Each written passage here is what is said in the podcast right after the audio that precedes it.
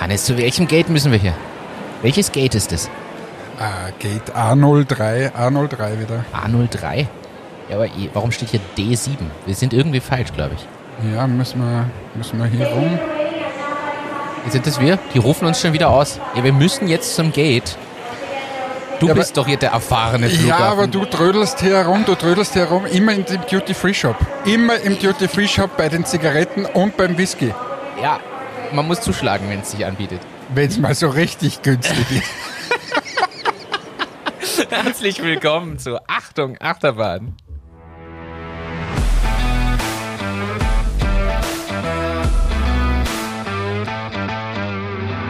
Achtung, Achterbahn. Whisky und Zigaretten. Jetzt hier jetzt werden mir wieder Dinge unterstellt. Ich Aber bin da- eher bei den anderen Suchtmitteln. Aber ich kann euch sagen, aus eigener Erfahrung, aus dem Business-Kontext, das heißt einmal herzlich willkommen bei Achtung Achterbahn, dass wenn man an so Duty-Free-Shops liefern möchte, da bleibt fast nichts übrig. Liefert ihr an Duty Nein. Free? Achso. Weil es da nichts Weil nichts übrig übrig bleibt. Also es ist tatsächlich so, da wird so eher gesprochen, naja, das ist ja, das ist Kennenlernen quasi die Leute. Und da können wir nicht so hohe Margen sein. Aber die Produkte kosten ja trotzdem sau viel dort. Also, Nein, das ist ja gut für die. Das einzig von- Spannende am Duty Free Shop ist ja auch, dass es die Flaschen gibt, die es sonst nirgends gibt von dem von den Größen her und so. Also, Mittlerweile auch nicht mehr. aber die Preise sind ja nicht günstiger unbedingt als woanders. Muss ich ehrlich so sagen. Also, die schlagen ja das, was ich mir an Steuern spare, trotzdem wieder für sich selbst drauf. Nein, also die haben ein gutes Geschäftsmodell, sagen wir es mal so. Aber ja, ich bin wieder zurück aus dem Urlaub, das freut mich. Äh, es freut mich, dass ich dir gegenüber sitze. Der Martin kramt in seiner Tasche herum gerade, weil er natürlich überhaupt keine Ahnung hat, über was wir heute sprechen. Aber ich bin pickepacke voll mit Themen heute, lieber Martin.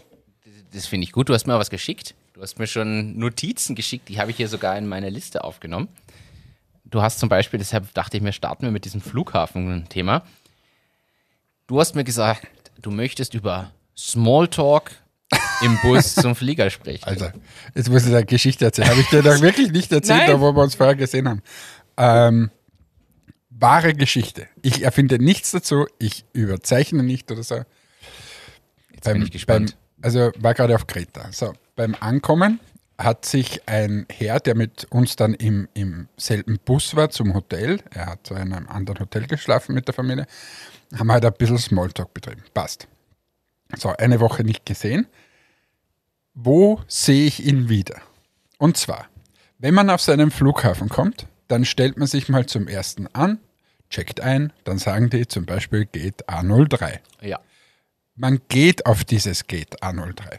Dann geht man durch so ein, ein, ein, einen Schranken durch. Das heißt, da musst du die Bordkarte schon draufgehalten haben. Dann stehst du in einem Bus zum Flugzeug. Ja. Das heißt, Wenn du nicht diesen Direktzugang hast. genau, also, aber in unserem Fall war das nicht so. Das heißt, ein Bus zum Flugzeug. So, das ist so quasi die Szenerie. Ja. Auf einmal spricht mich der Herr wieder an und sagt, na, wie war denn die Woche? So, gut, kurzer Smalltalk, aber welche Frage stellst du in diesem Moment nicht? Und das war das, was ich dir geschrieben habe, dass ich einen Smalltalk-Fail hatte. Er hat mir folgende Frage gestellt. Und mit welchem Flieger fliegt ihr? Und wo geht's für euch hin? Wenn man schon im selben Bus steht. wenn man im selben Bus auf dem Weg zum Flieger fliegt, da habe ich dann gesagt, na, ich hoffe, dass wir mit demselben fliegen.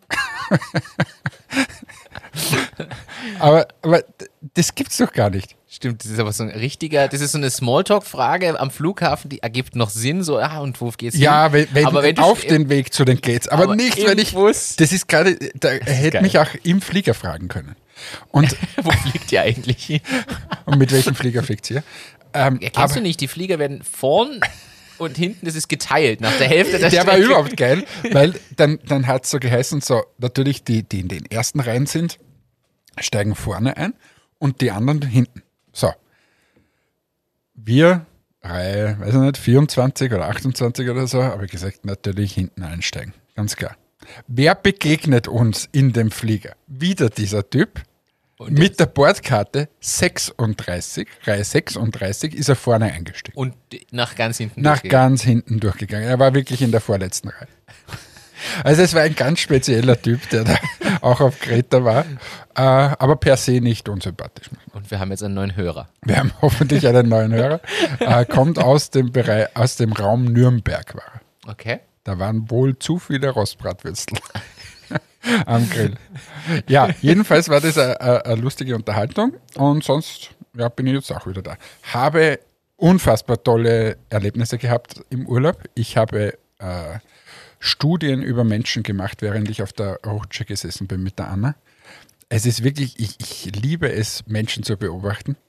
Das ist eine schöne, schöne Ferienbeschäftigung. Ja, und, und auch die unterschiedlichen Kulturen, die da waren. Also es waren bei uns im Hotel kaum Deutsche, aber viele Engländer zum Beispiel. Und Oh viele Belgier und viele aus Niederlanden und Wobei ihr wart ein Hotel, was eher auf Familien ausgerichtet Ja, genau. war, oder? Und aber also, was mich unfassbar fasziniert hat, war zum Beispiel das Thema Tätowierung.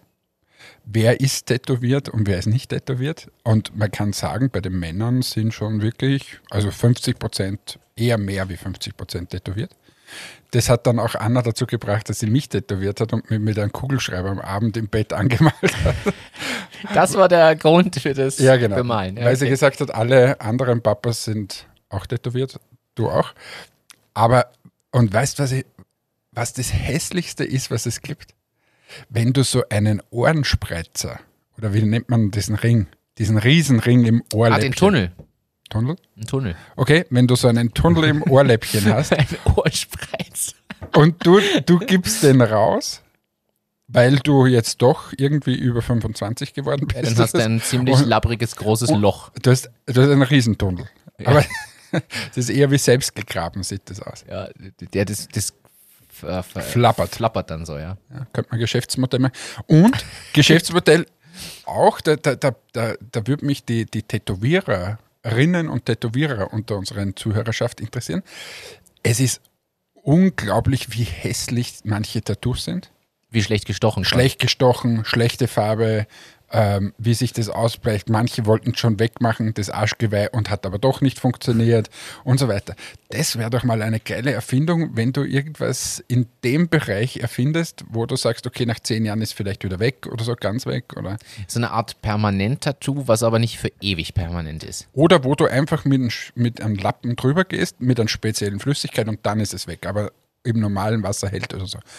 Aber jedenfalls, äh, da siehst du schon die, die unterschiedlichsten äh, Epochen des Tätowierens in so einem Hotel. Und äh, Ja, aber weil du auch unterschiedliche Altersklassen hast. Du hast wahrscheinlich junge Familien gehabt, ältere Familien. ja, auch, aber äh, es ist einfach, äh, manche, die haben sich das halt eher neuer stechen lassen und manche eher, also zum Beispiel ein Typ, super Styler, super gut ausgesehen, liegt am Strand, knappe Badehose, eher südländischer Typ. Und was hat er auf seiner, auf seiner Wade? Es war so ein, ein Mann im Mond, der auf einem Mond gesessen ist und der mit so einem Haken die Sterne äh, Geangelt hat. geangelt hat.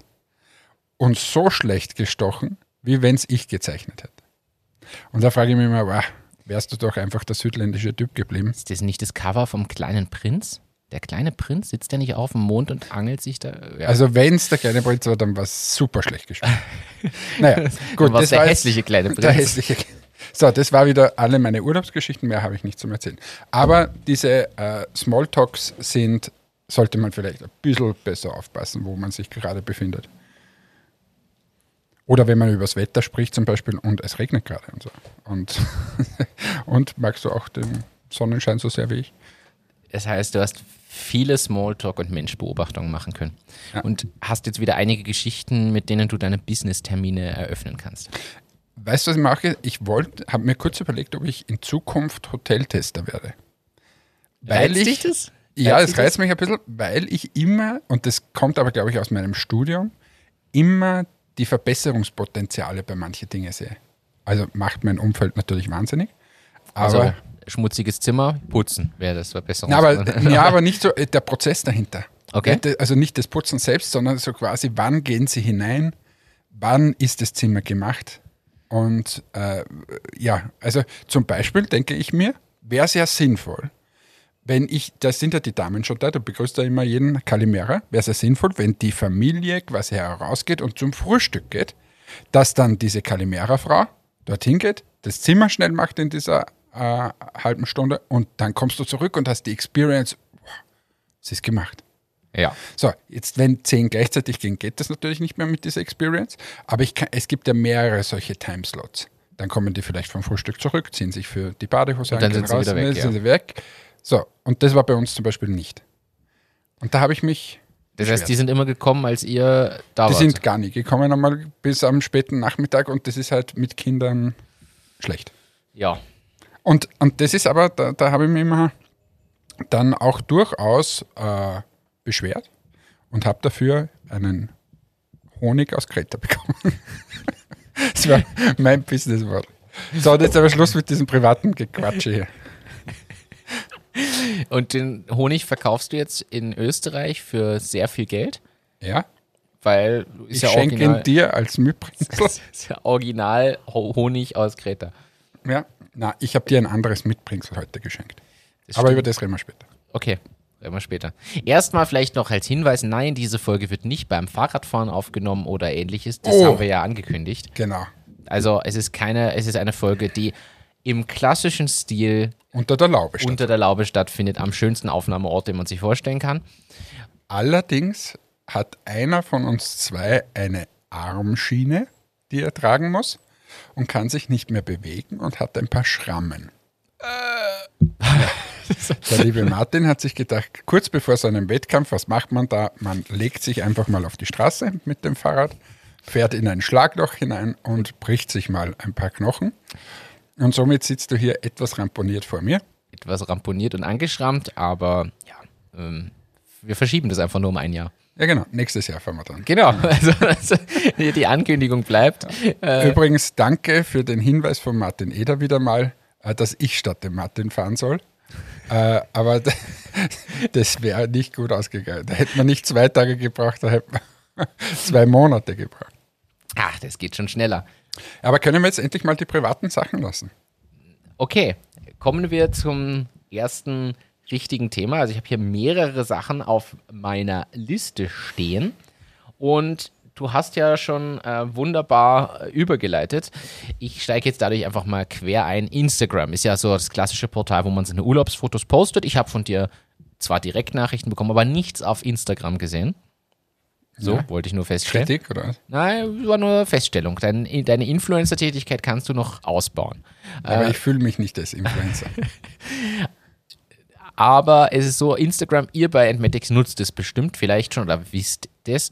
Äh, Instagram hat ja einen Shopping-Tab inzwischen. Das heißt, unten im Hauptmenü gibt es ja diesen Shopping-Bereich und da komme ich ja zu Produkten und, und Anbietern. Und jetzt ist angekündigt worden, dass man sich, und das ist für euch jetzt wieder spannend und für alle da draußen, die, die Online- und Social-Werbung schalten, man kann in Kürze scheinbar Ads schalten in diesem Shopping-Tab. Bisher war das ja nicht möglich. Du bist ja nur durch native Reichweite und Content dort reingekommen oder durch bestimmte Angebote. Aber du konntest dich nicht reinkaufen quasi. Und jetzt wird es möglich sein, sie testen das gerade in bestimmten Regionen der Welt, ich glaube in den USA zum Beispiel, testen sie es gerade, dass man dort Ads buchen kann. Das heißt, man kann zusätzlich zum Insta-Feed, in dem man ja Werbeanzeigen schalten kann, dann auch in dem Shopping-Tab direkt oben seine Ads platzieren, Es, seine Produkte. nimm mal die Welt vor 40 Jahren. Ja. Da, da hast du dein Produkt gemacht, dann sind die Leute zu dir gekommen und haben gesagt, möchte ich haben. Oder möchte ich halt nicht haben. oder möchte ich nicht haben. Dann bist du zu einem Magazin gegangen, hast dem Magazin eine Anzeige geschaltet und das war's. Ja. Hast noch überlegt, mache ich Fernsehwerbung auch noch? Ist sie wahrscheinlich in den meisten Fällen eh nicht ausgegangen. Das war's. Überleg dir das heute mal. Wie viele Kanäle du bespielen musst, jetzt kommt der Käse auch noch dazu. Und überall musst du hinein investieren und noch mehr investieren und noch mehr investieren, damit du den Ramsch anbringst. Du musst irrsinnig viel Werbung machen. Weil aber so ein Überangebot ja besteht. Aus meiner Das ist Sicht äh, resultiert das ja aus einem Aber Überangebot. wir, ja, Überangebot, darum habe ich Ramsch gesagt, es gibt einfach zu viele, die, die, also schau dir mal äh, überhaupt Chinesen oder so an, was die alles auf den Markt werfen. Wie viel, alleine wie viel E-Mails ich pro Tag kriege, dass ich noch irgendwelche Flaschen kaufen soll oder so. Ja. Also das ist ja unfassbar. Und du hast es als normale Marke einfach unglaublich schwer. Nimm uns als Entmatics, wir müssen es quasi, überall müssen wir mitspielen. Überall müssen wir Signifikanz erreichen. Überall müssen wir, jetzt nimm diesen Channel, na, da müssen wir sofort hinein investieren, 10.000 Euro oder weiß nicht. Ja, Das ist ja, wo endet denn das? Wie viele Tools wollen wir denn noch? Wie wollen wir denn den Kunden noch erreichen? So, jetzt wird es da draußen wieder Leute geben und sagen, na Gott sei Dank kann man viel mehr targeten und so weiter. Ja, aber Irgendwann ist es auch zu es viel. ist einfach zu viel. Du brauchst ja mittlerweile fünf Manager nur für Ads und Social Media. Ja, und der Newsletter muss, muss die Customer Journey dort abbilden und da abbilden. Und wenn du das gemacht hast, passiert dieses und jenes. Das ist ja ein Wahnsinn im Vergleich zu früher. Weil du es immer handeln musst auch. Also ich glaube, das macht es nicht einfacher, sondern schwieriger. Im ersten Schritt mal. Ich glaube, wenn du groß genug bist und dir das leisten kannst, die Experten zu holen und sowieso die- das Personal brauchst und hast, dann ist es leichter zu handeln. Ich glaube, dass es es nicht leichter macht für neue und kleinere Unternehmen. Ich meine, stelle ich einfach mal so in den Raum rein. Jetzt schauen wir uns Entmetics an. Ihr macht es ja sehr geschickt mit einer geringen Größe, aber du hast berichtet, ihr habt jetzt eine Praktikantin, glaube ich. Also ist das eine Teilzeitkraft? Ich bin jetzt unsicher. Ja, Praktikantin. Praktikantin, Liebe Ähm, Grüße, Mariella. die jetzt TikTok für euch anfängt zu machen. Wo wir mal testen. Oder ihr testet halt dort das mal, die selber TikTok-Influencerin ist ein bisschen und da ähm, entsprechend sich auch auskennt in dem Bereich. So, jetzt müssen wir aber mal sagen, ihr macht das alles mit sehr wenig Ressourcen. Theoretisch bräuchtest du, ich sage jetzt mal so aus dem Bauch heraus, drei Leute, die eigentlich nur Social machen.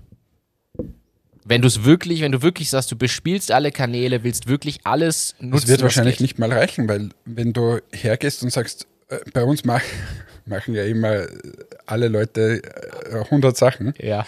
Und nehmen jetzt den Bereich Social Media her, das macht die Angie äh, bei uns, die macht die Fotos, dann macht sie Social Media, dann bewirbt sie es auch nachher noch, äh, dann schaut sie mit der Mariella das nachher an. Also d- das ist ja Wahnsinn. Normalerweise bräuchtest du eine Fotografin und eine Fotografin.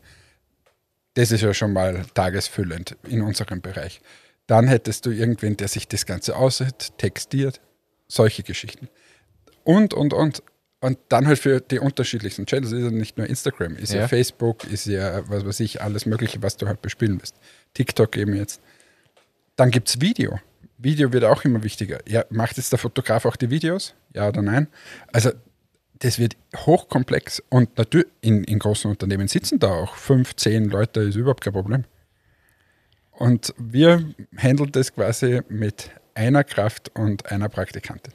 Und was, was cool ist, aber gleichzeitig sehe ich da einfach eine Limitierung, weil natürlich wollen alle, ja, wachsen, mehr Reichweite, mehr Ding. Ich glaube, um diese Ziele wirklich so zu erfüllen, dass man auch messen kann, ah, das kommt jetzt durch unsere Bekanntheit auf, egal welchem Social Media Channel jetzt, äh, dann musst du zwangsläufig in das investieren. Ich habe, äh, jetzt plaudere ich ein bisschen aus dem Nähkästchen. Wir haben ja die Germany's Next Topmodel Kampagne gemacht und die war sehr erfolgreich für uns. Nicht nur auf der finanziellen äh, Seite, dass wir, dass wir da auch gut verkauft haben zu dem Zeitpunkt, sondern auch beim Thema Bekanntheit. So. Dazu hat uns aber auch geholfen, dass unser äh, exklusiver Partner, äh, Müllermarkt, ähm, einfach zusätzlich sehr, sehr viel Werbeleistung noch hineingeschossen hat. Also das konnten wir gar nicht mehr leisten. Also wir haben ja schon Germany's Next Topmodel bezahlt, aber Müllermarkt hat dann quasi eine 360-Grad-Kampagne draufgelegt an, auf allen deren Channels. Wir waren x-mal im Magazin, im Flugblatt, im das nennt sich Ladenfunk. Wenn du quasi reingegangen bist, hast du das auch gehört äh, auf Social Media und und und.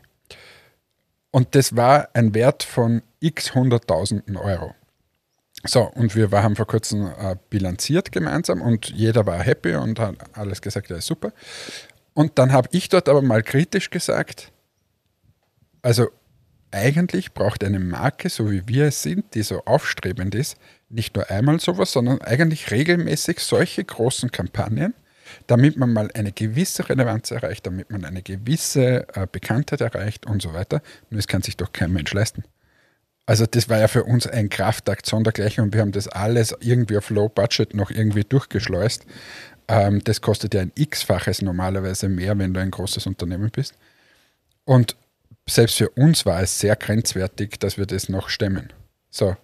Und normalerweise brauchst du das, äh, dass du, und eben wie gesagt mehrfach, dass du mal bekannt wirst. Wenn du jetzt den Vergleich siehst, unser größter Mitbewerber, Racket Bankisa, äh, mit der Marke Beat, die machen das im Jahr, weiß nicht, ständig, Werbekampagnen und so weiter. Ja, die sind halt bekannt und die werfen da rein und so weiter. Das geht alles irgendwie von selbst. Aber dass du mal dorthin kommst, ist ein so ein Riesenkraftakt. Das kostet so unfassbar viel Geld. So und wenn du das Geld nicht hast, kostet es unfassbar viel Zeit. Mhm. Ähm, und dass es fast unmöglich ist, für kleine Marken dort überhaupt hinzukommen. Und das ist schon, äh, das attestiert man uns auch immer wieder, dass wir eigentlich auf einem sehr, sehr, sehr guten Weg sind. Für die wenigen Mittel, die wir quasi einsetzen, holen wir halt einfach maximal das irgendwie heraus. Jetzt wird man immer Sachen finden, die nicht so gut funktionieren, aber grundsätzlich sind wir da extrem gut unterwegs, wie unsere Markenbekanntheit ist für das, was wir eigentlich einsetzen. Und das finde ich aber im gleichen Atemzug sehr kritisch, weil ich weiß, was das bei uns alles bedeutet, was das für Einsatz bedeutet und so weiter. Und, und äh, es ist super, super schwer, dorthin zu kommen. Und wenn ich dann junge Gründer sehe, die so sagen, ja, na, jetzt werde ich zum neuen Markenartikelhersteller oder im Handel werde ich dieses und jenes.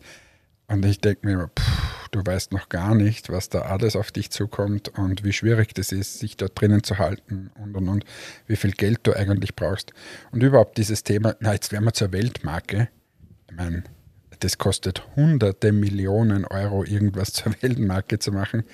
Ähm, und, und das, glaube ich, wird oftmals unterschätzt. Glaube ich, glaube ich sofort. Martin Aber schreibt wieder. Was schreibst du da eigentlich die ganze Zeit? Ja, für die Shownotes muss ich mir Notizen also, und die okay. Beschreibungstexte. Äh, ich glaube, dass es schwierig ist. Das heißt aber, kannst du von dem einen Tipp ableiten? Abgesehen natürlich von übermäßigem Engagement, großem Einsatz. Gibt es irgendwas, was du dir ableiten kannst, eben weil es so schwierig ist für kleinere oder junge Unternehmen, was man machen kann, um das zumindest diesen Weg zu ermöglichen? Generische glaub, Tipps jetzt natürlich. Naja, ich glaube, ein wichtiger Tipp ist, wenn was machen, dann ordentlich. Also nicht so, so lala und probieren wir mal, sondern wenn man es macht, so wie wir das jetzt auch gemacht haben, wenn, dann machen wir äh, Germany's Next Topmodel und ganz. Okay. Wir machen nichts irgendwie dazwischen. So. Ähm, wir sind vorher nicht in Fernsehwerbung gegangen und so, weil es einfach nichts gebracht hätte. Also wenn, dann richtig. Das ist das eine. Und das zweite ist, dort natürlich nicht über die Verhältnisse das zu machen, sondern selbst wenn das schief gehen würde, dann soll es so sein, dass du noch überlebst. Und dazu brauchst du extrem kreative Ideen, wie kannst du quasi das zu einem Erfolg bringen und wie kannst du das machen, dass, dass das Risiko einfach immer minimiert wird. Weil per se ist Unternehmertum Risiko, aber du musst halt die ganze Zeit schauen, wie kann ich das Risiko zumindest ein bisschen minimieren. Das ist auch ein guter Tipp. Risikoabwägung. Apropos Risikoabwägung, jetzt passt's gut. Kurze Vorgeschichte zu dem Thema. Der Martin hatte in den letzten Wochen ziemlich viel um die Ohren und war nicht immer gut gelaunt, sagen wir es mal so. Und ich habe versucht. aber schön, schön und euphemistisch formuliert. ich, ich habe versucht, ihm durchaus aufzumuntern, aber er hat das wirklich ganz toll gemacht und ist jetzt wirklich durch dieses Tal gegangen und jetzt ist er wieder, ist er wieder stark da. So. Dann hat der Martin eben diesen äh, Unfall da gehabt und konnte jetzt seinen großen Traum da, wo er einmal rund um Oberösterreich fährt, nicht machen und war noch mehr niedergeschlagen. Und ich habe irgendwann mal dazwischen geschrieben, du Martin, hey, wir sollten mal einfach wieder coole Dinge machen, äh, rein für die Freundschaft, was, äh, was könnte man da machen? Fahren wir mal nach Wien oder irgend so. Und der Martin hat mir zurückgeschrieben, wie wäre es mit Fallschirmspringen? und jetzt weiß er aber auch, dass ich Höhenangst habe und ich das in tausend Jahren nicht machen würde. Ähm, ich habe mir das aber dann mitgenommen und habe dem lieben Martin einen Gutschein besorgt für einmal Fallschirmspringen und habe ihm das heute geschenkt, weil wie er heute zu mir ins Auto gestiegen ist, weil ich bin ja sein eigener Chauffeur jetzt aufgrund, aufgrund der Verletzung. Habe ich gesagt, so, da, danke für die letzten Wochen, danke, dass du da alles äh, gut gemanagt hast und, und dass du jetzt besser drauf bist, darfst du jetzt einmal Fallschirm springen. Wie ist jetzt deine Risikoabwägung? ja, also erstmal vielen Dank, ich freue mich sehr. Äh, ich muss auch schon wieder grinsen, wenn ich daran denke. Es ist tatsächlich ein, ein wunderbares Geschenk, was mich sehr freut. Und ich hoffe, dass meine Verletzung möglichst schnell aushält, damit ich das möglichst schnell einlösen Ja, kann. das muss heuer passieren und wir werden das auch im Podcast beleuchten. und du wirst dann Livestream machen und du wirst. Ich werde zumindest ein paar Minuten am Handy aufzeichnen oder so und das spielen wir dann an. Ein bisschen habe ich jetzt Angst. Ja, vorher war das nur so Gequatsche und jetzt ist es halt fix. Jetzt ist ist fix, ja. Ähm, aber auch das wird äh, werde ich tun. Ich freue mich drauf. Ich freue mich wirklich drauf. Und wir haben, ich habe mit Foto und Video gebucht. Das heißt, wir werden das auch auf den Social Media Kanälen dann. Wir können also spielen. jedem zeigen, äh, wie, wie mein Angstschrei ausschaut. Und wie du dann, wie sich dann das Gesicht verformt, wenn du so in der Luft ja. Wenn runterfliegst. es dann so, wenn die, die Wangen so flattern. Ja, wie ist meine Risikoabwägung? Du hast mir dann schon erzählt, dass in der Gegend kürzlich irgendwer abgestürzt ist. Ja, aber da, da, das ist ja wieder gut. Das ist ja wieder gut. Nach einem Flugzeugabsturz, da stürzt ja auch nicht gleich wieder einer ab. Das stimmt. Weil da schauen sie ja noch besser drauf. Ja, außerdem muss man es ja immer auf prozentueller Ebene sehen und wenn von, ich sag jetzt irgendwas, von 500 Fallschirmsprüngen irgendwie einer einen Schaden hat, dann weiß ich ja jetzt, okay, jetzt kommen ja wieder 499 Sprünge, in die ich vielleicht auch reinfalle, wo nichts passiert. Wenn das bei jedem 500. Fallschirmsprung ein Problem wäre, dann glaube ich, wäre das kein so beliebter Sport. Äh, wahrscheinlich. Ja, also viel Spaß damit. Ich freue mich sehr. Ja, Bin ich mich gespannt. auch. Bin gespannt, wenn ich unten stehe und der winke. Ich muss also genau auf dir landen. Das wird das. Neben mir. Und dann interviewe ich dich. So, was haben wir denn noch? Wir haben, du hast hier äh, wunderbar übergeleitet und zwar in das Thema Beauty und da frage ich dich gleich mal. Sagt dir Perfect Diary was? Uh, jetzt habe ich dich erwischt. Ist eine chinesische Marke und äh, vier Jahre alt, ist aktuell 5 Milliarden US-Dollar wert, macht 800 Millionen Euro Jahresumsatz, war zwischendurch auch schon mal 16 Milliarden wert, ist nämlich schon an der Börse nach vier Jahren. Und das ist ein Chinese, der das Ganze gegründet hat und sein Ziel ist, das nächste L'Oreal zu werden. Und deshalb dachte ich mir, ich habe das gelesen und dachte mir, Beauty-Branche, an wen muss ich da denken? Wer passt da? Wer kennt sich da Ja, aus? welche Produkte hat er wirklich? Die haben tatsächlich die ganze Bandbreite. Alles an Kosmetik- und Beauty-Produkten, was man sich irgendwie Ja, aber so eher Skincare, oder? Scheinbar. So, ne so detailliert habe ich mich da nicht damit Ja, da beschäftigt. sind wir nicht drinnen. Ähm, Aber das ist, ist sicher eher Skincare. aber die könnten ja ihr Portfolio erweitern und Enthaarung mit aufnehmen. Absolut. Ich bin bereit. Ähm, kostet nur eine Milliarde. Gerne einfach für die Börsenstory wär's. Der, der hat zum Beispiel einen Ansatz, ähm, Social First und Mobile Only ist sein Ansatz. Das heißt, alles auf mobil optimiert, mobile Bestellung und und und, ja nicht mehr am Desktop und Ding. Es geht nur noch um alles am Handy machen.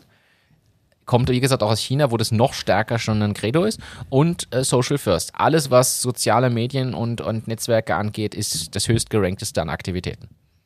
Weil darüber die Verbreitung stattfindet. Des, deshalb fand ich das thematisch recht gut passend zu dem vorigen Ausflug, den wir thematisch hatten. Ja, es ist überhaupt, es ist spannend. Eben im Urlaub habe ich mir einen Podcast angehört. Ich höre normalerweise ganz wenige Podcasts, ähm, aber da habe ich mir von OMR den Podcast angehört mit der äh, Tina Müller ähm, von Douglas, wie die die Transformation machen, quasi vom Filialisten hin zu einem E-Commerce, zu einer Plattform. Die, die öffnen sich ja jetzt so, ich sag mal salopp wie Amazon, ist aber nicht so Mhm. sondern die lassen nur bestimmte äh, Lieferanten drauf. Wir verkaufen ja auch äh, bei, bei Douglas zum Beispiel. Und ähm, das ist super spannend, wie die das drehen und was da dahinter steht. Die haben auch gesagt, sie haben mal die, das Thema E-Commerce ins Zentrum der Strategie gerückt. Und das ist am Anfang, wenn du ein Filialist bist mit 2500 Filialen und du gehst hin und sagst, E-Commerce first in deiner Strategie, ist das nicht so einfach. Weil natürlich dann die Filialisten sagen, ja, warte mal, ähm, das ist aber, aber schlecht für uns. Am Ende des Tages muss man äh, zusammenfassen, es ist auch schlecht für sie, weil die sperren jetzt gerade wieder äh, oder haben vor, wieder Filialen äh, zuzusperren, Ja, aber weil es die Filialen nicht mehr braucht. weil es die Filialen einfach nicht mehr braucht. Und die, die Mitarbeiterinnen und Mitarbeiter in den Filialen, die nutzen sie für die Transformation. Die, da gibt es Wettbewerbe, dass quasi die Leute in die App bringen und, und, und. Und sind so eine Art Botschafter für dieses E-Commerce. Was Das ja spannend ist. Ähnlich Also wie es ja- Banken gemacht haben, dass sie gesagt haben, ihr müsst den Leuten erklären, wie man beim Bankomat an Geld abhebt. früher bis zum Schalter gegangen, hast das geholt und dann sind immer mehr diese Maschinen haben Einzug gehalten in die, die Vorzimmer der Banken. Und dort ist es ähnlich bei Douglas, die sagen, okay, liebe Filialmitarbeiter, ihr erklärt jetzt jedem, dass er sich die, die App drauf spielen soll. Und war, ist wirklich ein spannender Podcast zum Thema Transformation vom Filialisten hin zu einem eher E-Commerce-Unternehmen. und vor allem auch, Douglas war schon mal an der Börse. Ähm, und, und Sind aber wieder runter? sind wieder runter Okay. dann wieder x-mal verkauft und so und äh, ist jetzt ähm, anscheinend sehr, sehr viel wert, weil dieses E-Commerce, diese E-Commerce-Plattform so aufgeht. Das heißt, sie machen da auf jeden Fall was richtig. Kann man so Sie sagen. dürften da anscheinend was richtig machen, was dem Detail ist das immer schwierig zu sagen. Aber wenn du dir rein den Podcast äh, nimmst, ähm, ist es, also transformieren die, die mach, haben, wie sie eingestiegen sind vor vier Jahren, diese zwei Damen, also die Tina Müller und die Digitalchefin, waren es irgendwie unter 10% vom Gesamtumsatz haben sie auf E-Commerce gemacht und heute machen sie bis zu 40%. Musst du mal vorstellen, bei 2000 Filialen. Wahnsinn. Nicht schlecht. Also drum, ich glaube auch dieses Thema E-Commerce, das wird noch ein super spannendes. Die Frage ist immer nur, musst du selber deinen Job aufbauen? Gehst du über andere Shops? Wie, wie gehst du das an? Bin gespannt, wo uns das noch hinführt. Aber bei uns ist äh, Entmatics ist ja auch so, dass, äh, dass quasi wir mittlerweile ein X-faches auf Amazon verkaufen und so und, und auch immer mehr unser Shop äh, relevant wird. Das sind natürlich die spannenden Einblicke, die wir hier kriegen von dir. Glaubst du also, dass aber das Potenzial besteht, dass man noch so große E-Commerce-Sachen aufbauen kann heutzutage? Naja, die bauen sie auf. Die Frage, ähm, was Also, ja, weil, weil genau das zeigt ja da, also falsch, ich habe es vielleicht blöd formuliert, aber es wird ja immer wieder gesagt, na, es ist immer schwieriger eben gegen sich, äh, gegen Amazon sich durchzusetzen und so. Und hier sieht man genau, Ja, weil die einfach einen riesen Vorteil haben. Die kommen aus dieser Filialwelt und haben ganz, also die haben zum Beispiel, glaube ich, 40 Millionen Kundendaten. boah, Und mit so Kundenkarten, äh, dann, dann sind die einfach viel zielgerichteter in der Werbung. Das glaube ich, das funktioniert noch. Wenn du jetzt sagst, so, ich baue jetzt null von null auf, da haben sie ja auch, also ist in dieser Branche ist Notino zum Beispiel äh, ein, ein großer Player, ähm, die, die bauen das quasi rein auf E-Commerce auf, die tun sich da, glaube ich, schwerer. Also, weil die haben zwar auf der einen Seite dieses Hinkebein unter Anführungsstrichen der Filiale nicht, das, was ja unglaubliche Kosten verursacht, aber auf der anderen Seite haben sie halt auch die Filialen nicht, die sie unterstützen können. und den Kundenstamm. Und den. Kundenstamm und so, also ja, schwierig. Ich, ich kenne sogar eine, ein Unternehmen, das gesagt hat, wir werden das Amazon für die Friseurbranche und haben sehr viel Geld äh, investiert in, in eine Plattform. Fängt mit End an und hört auf Matix auf. Nein, leider nein. äh, oder in dem Fall Gott sei Dank nein. Aber es funktioniert noch nicht so, wie man sich das vorstellt. Ja, da muss man aber auch aufpassen. Ich habe gelesen, ganz frisch, äh, heute glaube ich sogar oder gestern Abend, dass es zum Beispiel jetzt eine, ich glaube, Kartellrechtsstrafe oder so gibt für den Musik, fürs Musikhaus Thomann. Also da, wo wir auch unser Audio-Equipment hier bestellt haben. Du kennst Thomann natürlich. Äh, in Deutschland, größtes Versandhaus, setzt sich nach wie vor gut gegen Amazon durch. Und die und ein zweiter Musikhaushändler äh, sind wegen Preisabsprachen jetzt angezeigt. Und zwar einerseits miteinander Preisabsprachen und zum anderen wegen Preisvorgaben von den Herstellern. Das heißt, die großen Musikgeräte- und Instrumentenhersteller haben bestimmte Preisvorgaben gemacht, unter die sie nicht durften oder über die sie nicht durften. Und sie haben natürlich, ja, sie, sie sind ja abhängig von denen, haben sich nach dem gerichtet und dazu noch eigene Preisabsprachen gemacht und werden jetzt allesamt, sowohl die Hersteller als auch die zwei Musikhäuser, zu ziemlich hohen Strafen scheinbar verurteilt. Okay. Habe ich gelesen. Und da muss man natürlich dann auch aufpassen, weil es funktioniert. Man sieht da, die setzen sich gegen Amazon und Co. durch. Keiner bestellt das Mischpult auf Amazon oder kaum jemand. Äh, die meisten werden auf Thomann oder einen der anderen ein, zwei Anbieter, die es noch so gibt, äh, irgendwie setzen. Aber äh, sind auch wieder Nachteile, die dann entstehen oder Risiken, die entstehen ist der, auf der Basis. Ja, wobei Thomann ja ziemlich günstig auch immer anbietet. Also Absolut, absolut. Also äh, als Kunde muss ich sagen, hätte ich gesagt, ja. Das, warum passt. soll ich da bei Amazon bestellen? Genau. Ja. Das ist das mit diesem E-Commerce-Zeug. Ich wechsle deswegen jetzt das, das Thema. Und zwar ganz radikal. Und ich komme noch nicht zu deinem Lieblingsthema, was du mir für heute geschickt hast. Das habe ich auch draufstehen. Aber, aber, aber nur ganz kurz, Weißt du, bevor du jetzt schnell wechselst, Ja. bleiben wir ganz kurz im Internet. Ich habe so eine, ein Chart gesehen im Urlaub. Äh, das passiert im Internet in einer Minute. Oh, so und so viele Videos Ja, ja, ja. hochgeladen, so und so viele Postings und Äh, Im Jahr Jetzt- 2021. erzähl. Wie viele E-Mails, also ich weiß nicht, ob das alles stimmt, ob die Quelle super ist und so, aber ich nehme es jetzt mal an. Wie viele E-Mails werden in einer Minute geschickt? Weltweit. Anscheinend, ja. Innerhalb von einer Minute. Ich sag jetzt irgendwas. 123 Millionen. 200 Millionen. Genau. Wie viele äh, YouTube-Videos werden hochgeladen? Also an, an Zeit, was die, die viele Stunden wie viele? Stunden? Zwölf Stunden. 500 Stunden. In, In einer ein- Minute 500 Stunden. Ist cool, oder? Äh, was könnte ich noch sagen? Hast du die Postings oder so? Wie viel? Ja, wie viele WhatsApp-Nachrichten und Messenger-Nachrichten? Oh, wie viel, warte mal, wie viele Millionen E-Mails waren es? 200. 200. Dann glaube ich, dass es, ich sag jetzt, zwei Milliarden WhatsApp-Nachrichten sind. Nein, 70 Millionen. Nur? Hm? Moment, wir, wir schicken weniger WhatsApp-Nachrichten in einer Minute als E-Mails verschickt werden. Ja, aber es verwenden viel mehr E-Mails als wie WhatsApp. Das ist ja nur, WhatsApp ist ja nur bei uns so wieder so, so beliebt. Ja, stimmt. Da, da kannst du die Asiaten, kannst du, ja, und die ganzen Spam-Nachrichten und so zählen bei E-Mails ja damit rein, ja. wie viel Umsatz glaubst du wird gemacht? Keine Ahnung, Online-Umsatz jetzt. Na, auf, ich, auf Amazon, glaube ich, ist das. Boah, Na, ist wurscht. zu viel. Ja. Aber jetzt was anderes, warte mal. Ähm, wie viele Menschen vernetzen sich auf LinkedIn in einer Minute?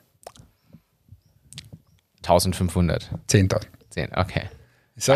Die Dimensionen stimmen überhaupt nicht bei mir. Un unfassbar. In einer Minute das. Und das halt die ganze Zeit.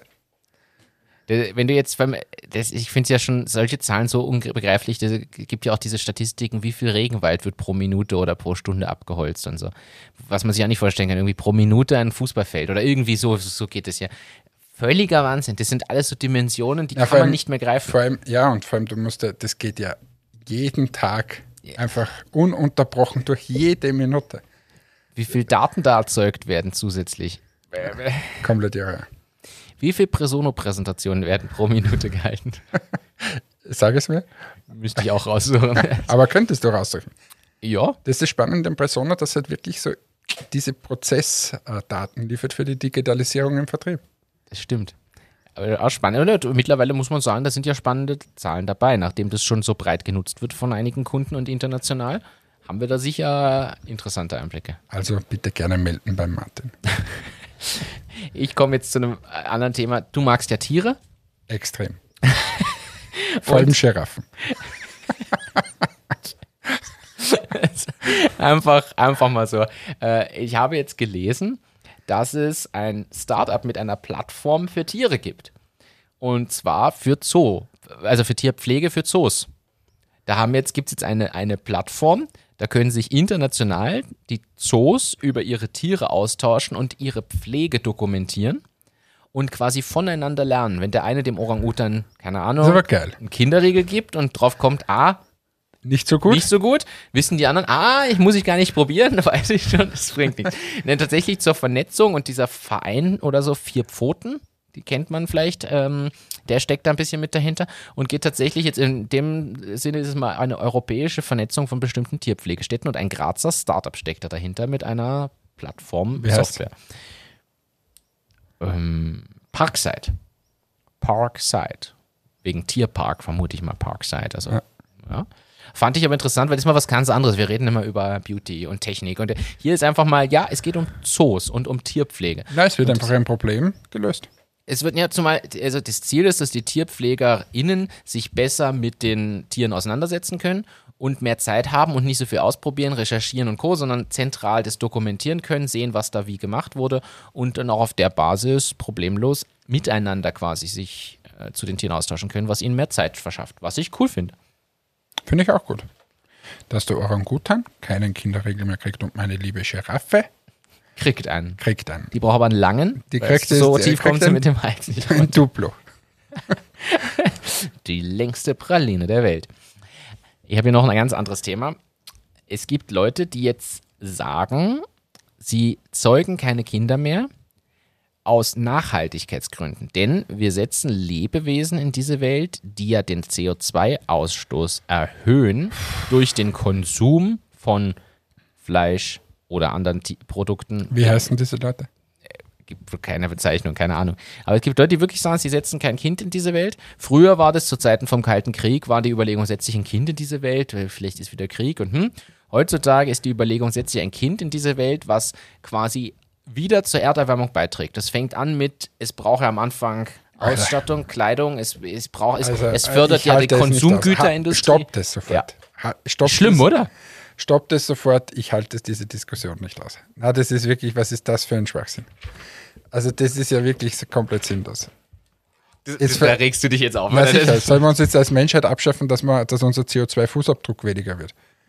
Sollen wir uns alle auslöschen, weil dann geht es der Welt besser. Der geht tatsächlich in die Richtung, geht diese Überlegung. Weil wir haben ja eh schon zu viele Leute, die zu viel konsumieren und deshalb keine Kinder. Ich fand es auch sehr äh, ja, schwierig. In China dürfen sie jetzt aber ein drittes Kind, glaube ich, sogar kriegen. Ah, ist die Zwei-Kind-Politik abgeschafft? Hatten die nicht mal eine Ein-Kind-Politik? ja, die haben eine Ein-Kind-Politik, dann war eine Zwei-Kind-Politik und ich glaube, jetzt gibt es die Drei-Kind-Politik. Ja klar, man hat Angst, dass Indien sie überholt. Die von der Population, glaube ich, schon. Ja. Ich glaube, ganz knapp noch dahinter. Ah, es ist wieder gefährliches Halbwissen, was wir da wieder an den Tag legen. Und du googelst schon wieder. Ja, Das das ist, 1,398 Milliarden Einwohner hat China jetzt bin ich gespannt. und Indien hat 1,366 Milliarden. Oh. 20 Millionen, die holen wir schnell auf. Aber nicht mit der, also mit der Drei-Kind-Politik wirkt mit dem entgegen. Ja, Aber wirklich, haben die jetzt eine ich Drei-Kind-Politik? glaube, dass ich das wo gehört oder gelesen habe. Okay. Also drum bitte viel Spaß noch weiterhin und lasst euch von diesen, diesen zu radikalen Gedanken des CO2-Fußabdrucks nicht leiten. Ja, genau. Also viel Fleisch essen, möglichst viel Das habe ich ja nicht gesagt, das habe ich nicht Das war gesagt. doch ein Spaß, das weiß ich doch. Ich finde es halt aber auch übertrieben. Also das ist einfach dann schon zu sehr, ähm, ja. Aber so ist es. Ja, du hast vorhin schon von Würstchen gesprochen. Die Rostbratwürste. Du, genau, du hast vorhin Rostbratwürste erwähnt und das ist ein, auch eine schöne Überleitung eigentlich. Ich habe gestern einen ganz spannenden Fakt erfahren und dann auch gelesen. Jetzt habe ich leider die Pointe schon verraten, aber was glaubst du ist das meistverkaufte Produkt von VW? Rostbratwürste. Es sind, äh, es sind tatsächlich Currywürste. Also es sind mehr, VW verkauft mehr Currywürste als VW-Autos. Okay. Und zwar verkaufen sie siebeneinhalb Millionen Currywürste. Und zwar ist es die äh, Volkswagen-Wurst oder so ähnlich. Und zwar wird die, es ist eigentlich lustig, die wird nämlich an den äh, Herstellungsstandorten und so gibt es die quasi als Mahlzeit zum Bestellen für Mitarbeiterinnen und Mitarbeiter und so. Man kann sich die dort holen oder ich weiß nicht, ob man es als extern auch kriegt. Und da werden aber deswegen in großer Menge äh, übers Jahr äh, eine große Menge von Currywürsten Das ist ja mal wieder ein spannendes Business. Ja, aber sieben, siebeneinhalb Millionen Currywürste Ja. im Jahr versus sechseinhalb Millionen VW-Fahrzeuge. Also wirklich V- Marke VW, Jetzt, ja, Konzern. ja, ja. Jetzt kommen wir mal mit ordentlichen Themen hier um die Ecke, weil du immer mit deinen Würsten und Freunde-Themen. Amazon hat einen Startup Award äh, gemacht und da haben sich 1800 Startups aus 26 europäischen Ländern beworben. Und ähm, welches Startup hat gewonnen? Wir waren es nicht. Pahotsch, glaube ich, heißt es. Der Buggy lässt sich in Sekunden zu einem Fahrradsitz mit allen Sicherheitsstandards äh, umfunktionieren und ist ebenso schnell montiert. Dir zeige ich es jetzt mal. Das ist Das ist ein Kinderwagen quasi. ein Kinderwagen, der zum Fahrradsitz Kinderwagen wird. Was gab es dann noch in den Top 5? Weiß ich nicht. Kalali Templiner.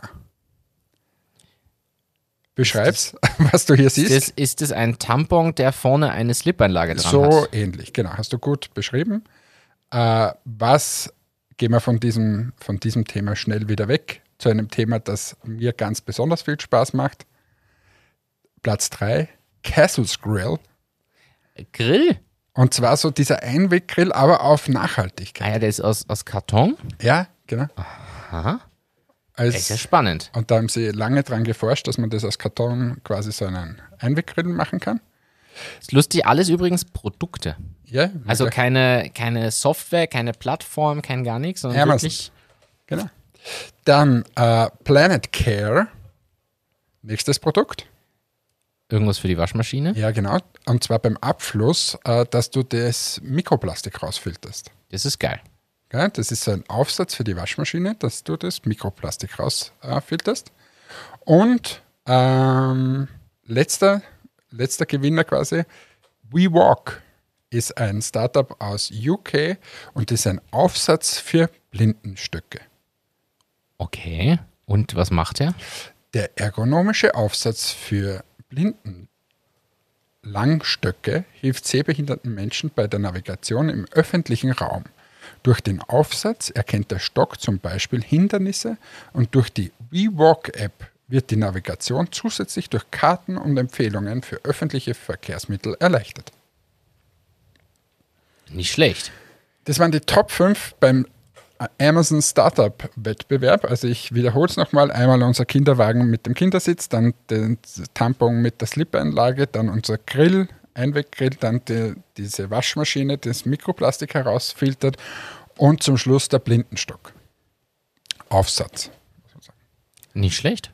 Na, jetzt bist du aber überrascht. Das, also, das nenne ich perfekte Vorbereitung, auf den Punkt äh, platziert und gebracht. Äh, und spannende Produkte. Muss ich ehrlich sagen, ich finde die Produkte sehr spannend. Ja, kann man sich nachschauen oder einfach mal googeln. Amazon Startup Award. Und ich habe wirklich nicht mal gewusst, dass der war. Muss ich auch ehrlich gestehen. Das ist ein Problem wahrscheinlich. Aber Amazon hat da wahrscheinlich wenig Geld gehabt, dass sie es äh, promoten und haben, haben nichts davon gewusst. Für mich eine große Frage, die im Raum steht. Glaubst du, dass Discounter Trends generieren können? Also wir reden immer von Online-Vermarktung, von Social Ads, von Kampagnen und, und, und, und, und.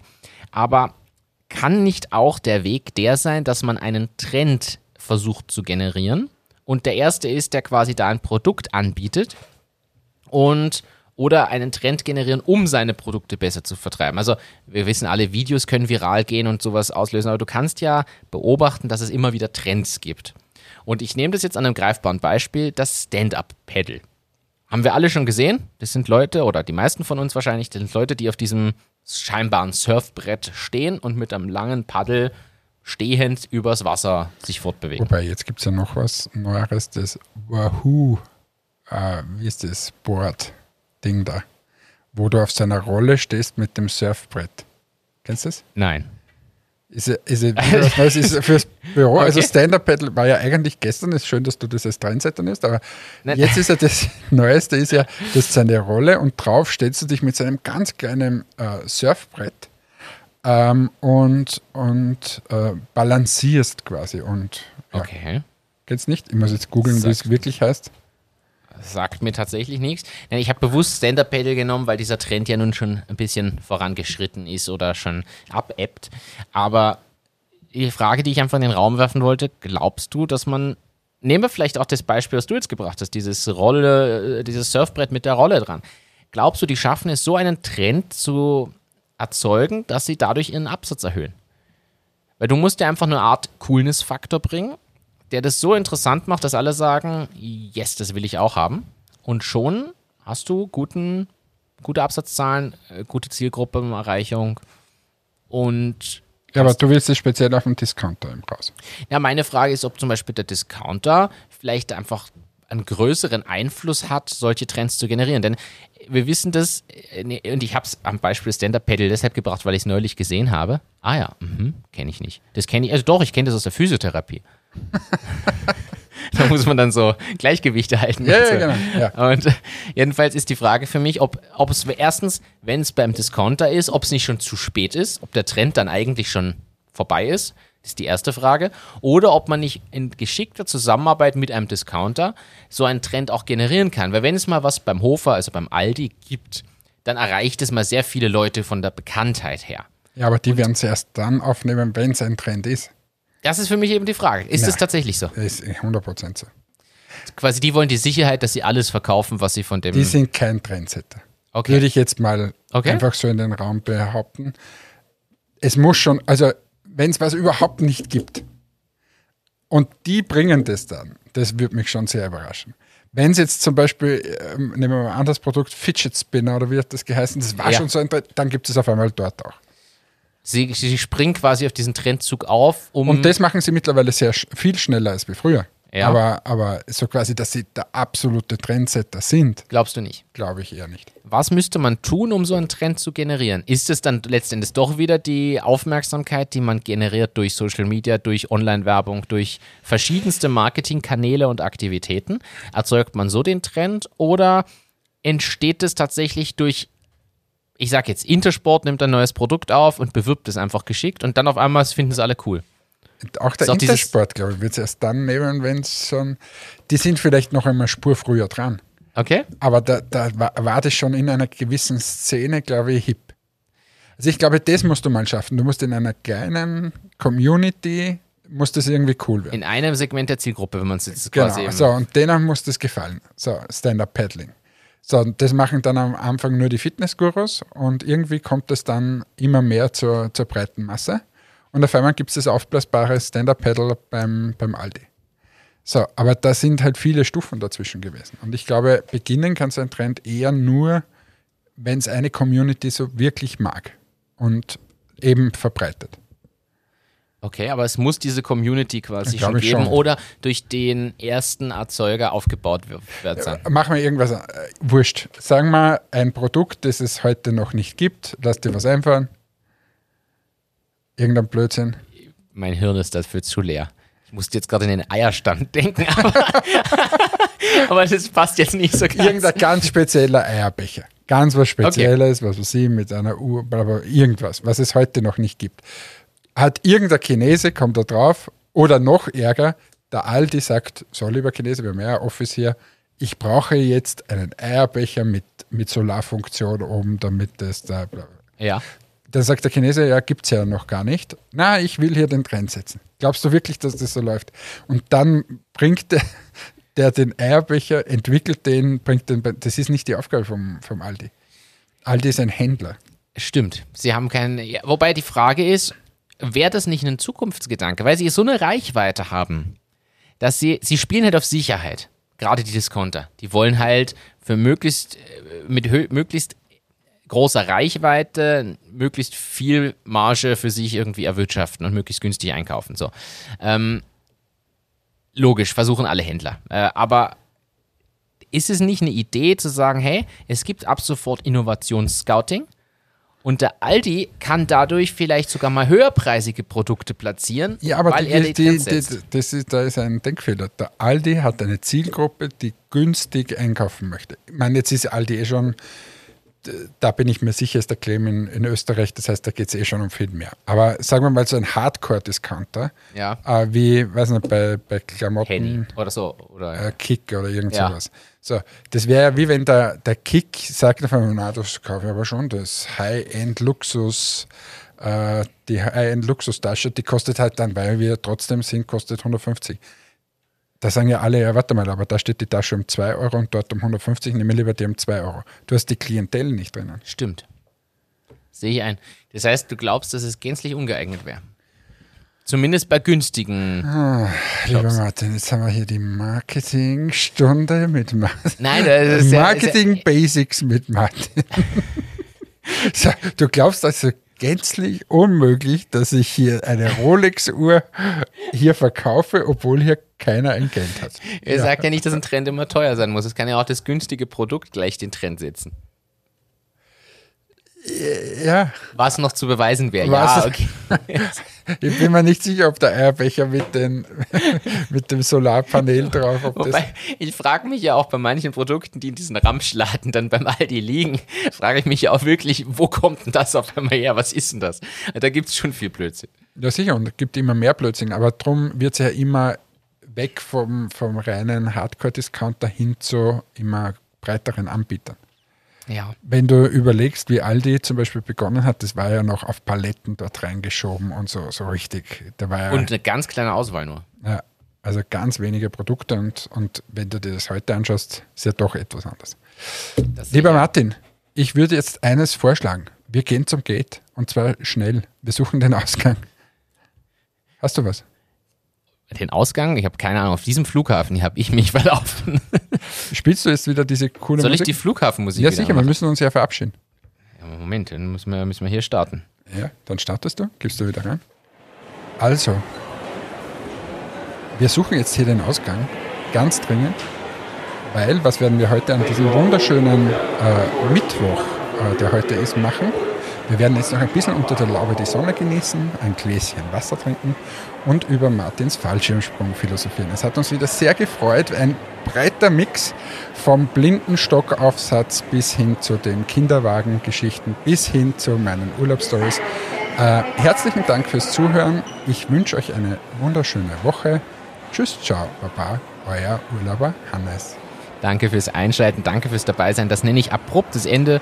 Der Hunger überkommt uns jetzt hier nach diesem äh, Strategie-Meeting Vormittag.